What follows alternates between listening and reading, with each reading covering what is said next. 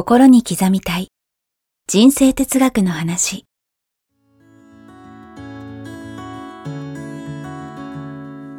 学校に行けない子どもたちからオリンピック選手をはじめとするアスリート企業経営者マネージャー新入社員メンタルサポーターとして20年間にわたり講演研修を行ってきた成田義則が今と未来を変える人生哲学の話をお届けします。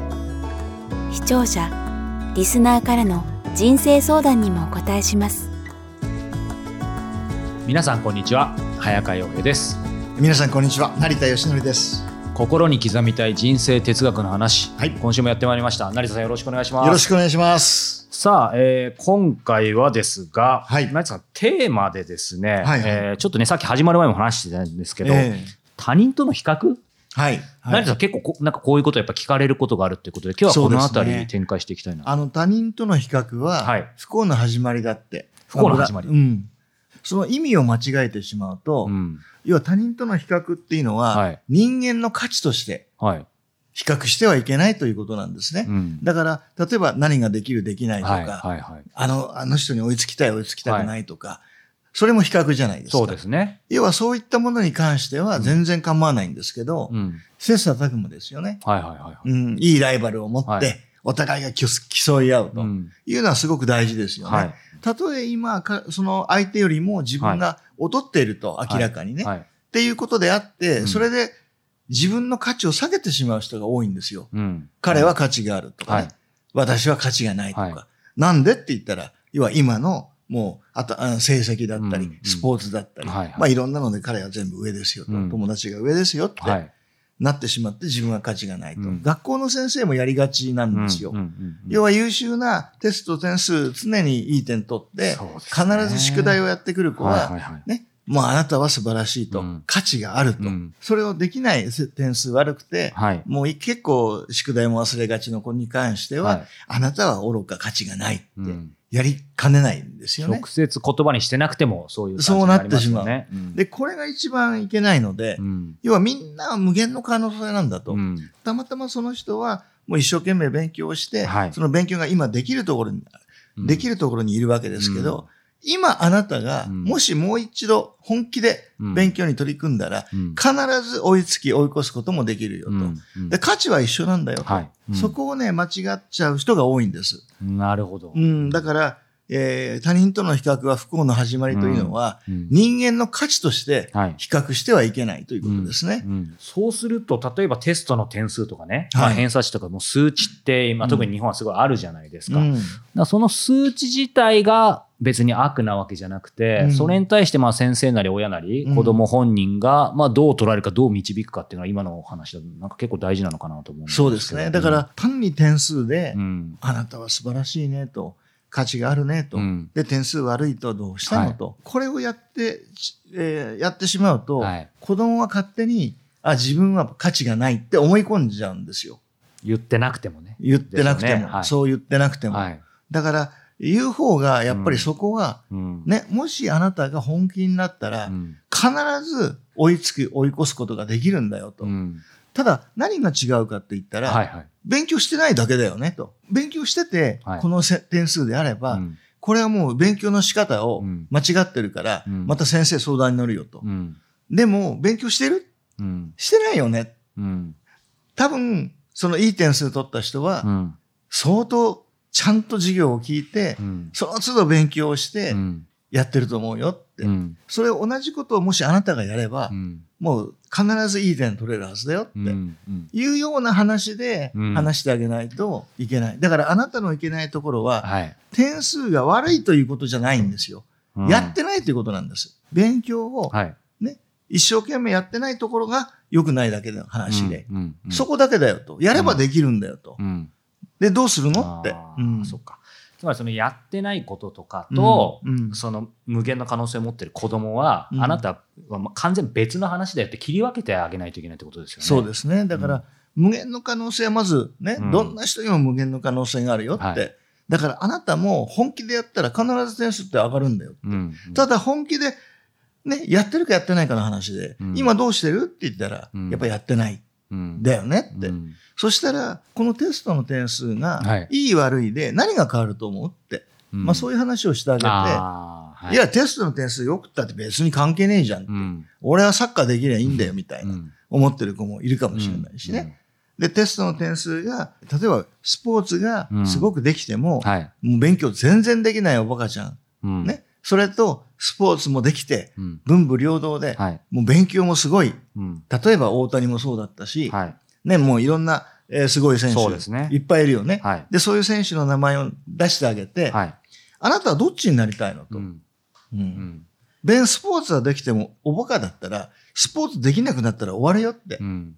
それで終わっちゃうよって。うん。でも、スポーツやりながら勉強もしっかりできる習慣を身につけといたら、うんね、うんあなたは仮にスポーツで、ちょっと例えば怪我してしばらくできなかった、なっちゃったとしてもね、要は道はいくらでもあるんだよって。はいだから、無限の可能性を、うん。えー生かすためにもね、うんぜひあなたには勉強もちゃんとしてほしいと。うん。それはあなたの未来が、よりいい未来のために、その準備だよって。うん。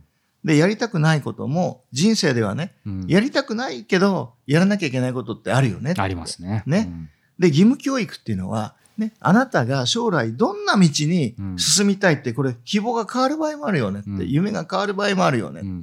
変わった時にも全て対応できるように最低の知識をうん。学ぶのが義務教育だよって。はい。だからあなたの未来のためのものだよって。うん。それを理解した上で、うん。ね、今やりたくないかもしれないけど、もしかしたら将来そんなもん使わないかもしれないけど、うん。でもやってみよううん。って。そのやりたくなくてもやらなきゃいけないことをやる習慣を身につけておけば、はい。将来素晴らしい、より素晴らしい人生になるんだよ、うんいうところまで話をしてあげる。はい。本人がうんもうね、やっぱ納得しないと人間って何もやらないので。そうですね。うん。うんだから多分ね、ただ点数が何やってんのと、もうや、もっとやんなさいだけしか言わなければ、やっぱりなかなかやる気にならないんですよね。うんだからいかにあなたの未来のために、うん今必要じゃないと思えることも実は大事なんだとうん。いうことをね、イメージさせてあげること。うん。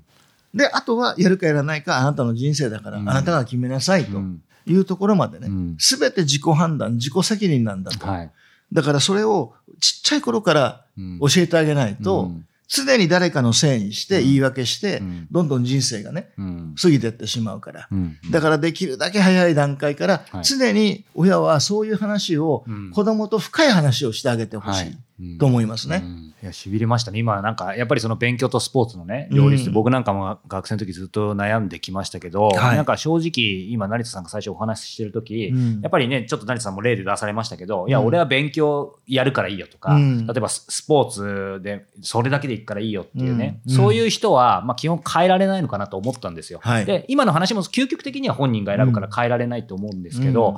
やっぱり成田さんがおっしゃるように、その、本当に深いところ、今の丁寧に全部話せば、まあ、そうするのがベストか分かりませんけど、うんやっぱりね、あの、スポーツと、まあ、大谷選手じゃなくて、スポーツと勉強、両方っていうところに、まあ、まあ、やっぱり親としてはそれ両方できたら嬉しいじゃないですか、正直。うんでもそこに導いてあげることって、今の話でいくと、できうるんだなっていうの逆に思いましたね。そこまで深く丁寧に話すことで。そのね、親も、うん。その文武両道が嬉しいっていうのはわかるんですよ。はい。なんで嬉しいかなんですよ。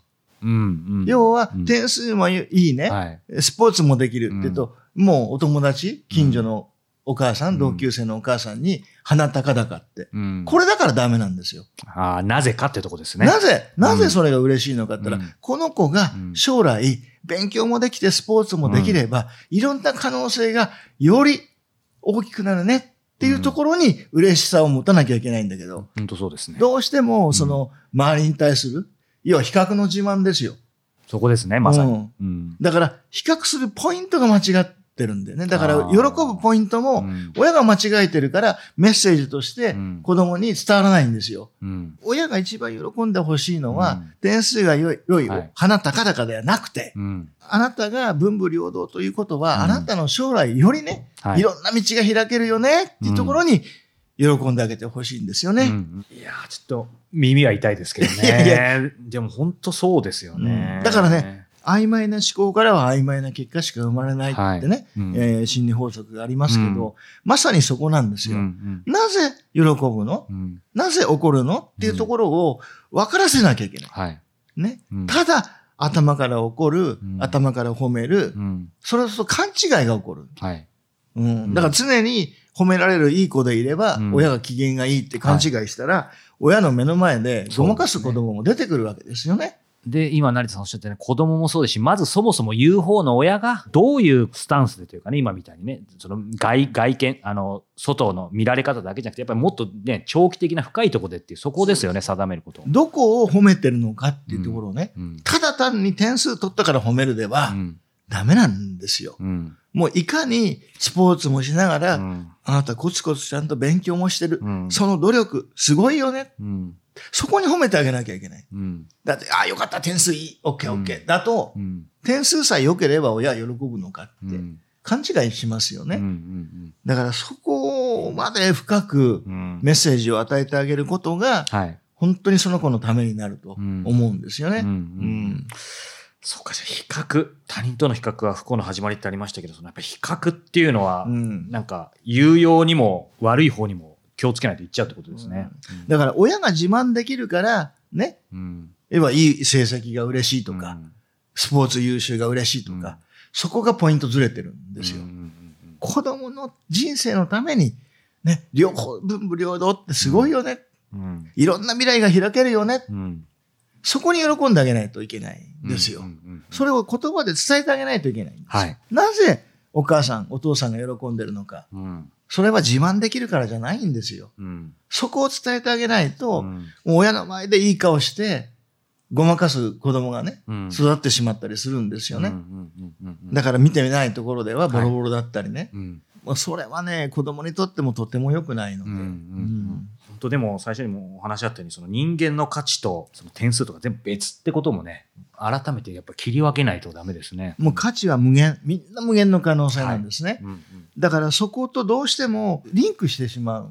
うんだから点数が悪いと価値がないとか、うんそこは切り離さないといけない。うんなんか今の話伺っててやっぱ思ったのは若干違いますけどよくねディディベートとかディスカッションはい。日本とこう海外だとやっぱ違うというか、はい。ね、あのやっぱ欧米だとその小学校とかでもディスカッションの授業があって、うん反対と賛成に分かれて、はいでそれをこうねもうガンガンある意味日本以上にやり合うけど、はい終わったら全然仲良くしてるでも日本の場合はこう反対されたらそのあなたそのものを否定されたみたいに思っちゃうみたいな。それが多いですよね。はいだからやっぱちょちょっと切り分けるのは難しいってなんかその辺近い部分なんか日本,、うん日本人って言い方したくないんですけどちょっとあるかもしれないですよね。いや、日本にはその傾向がありますよね。んどうしてもね。んん例えば、あなたは癌ですって、はいお医者さんが言ったとしましょう。はいそうすると、うん自分の存在自体がもう癌っていうね。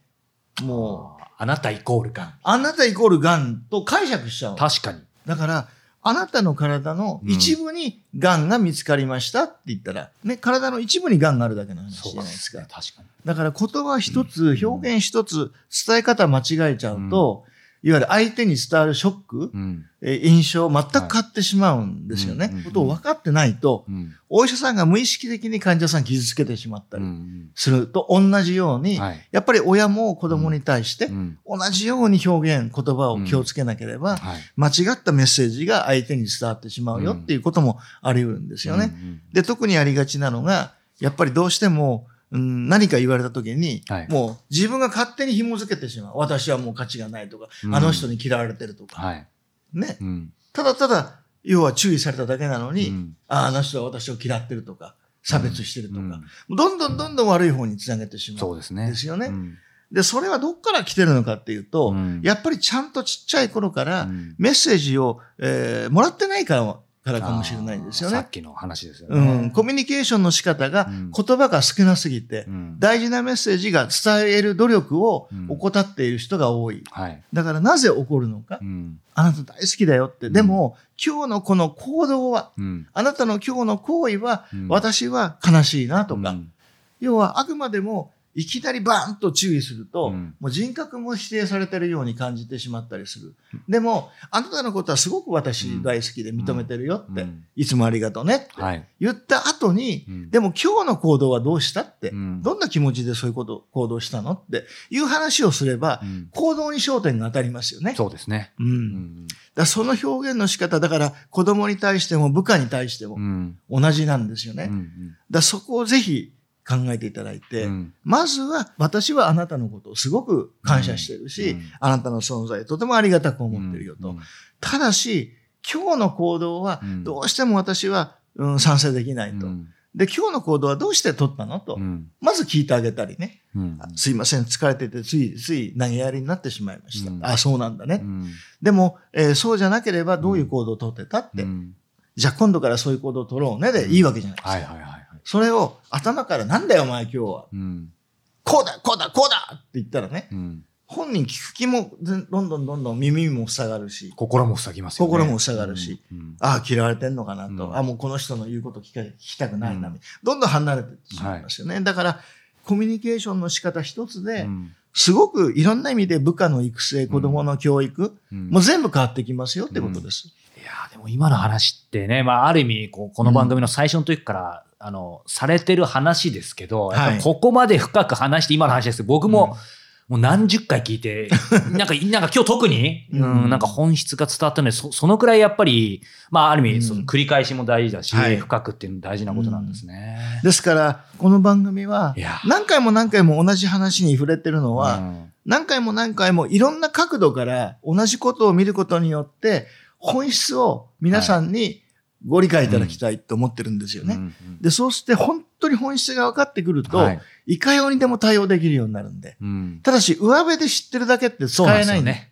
使えないんですよ。はい。なので、そこをね、できるだけ、こういう形でね、はいい、ろんな質問をしていただきながら、はい。本質をね、ご理解いただければ、はい。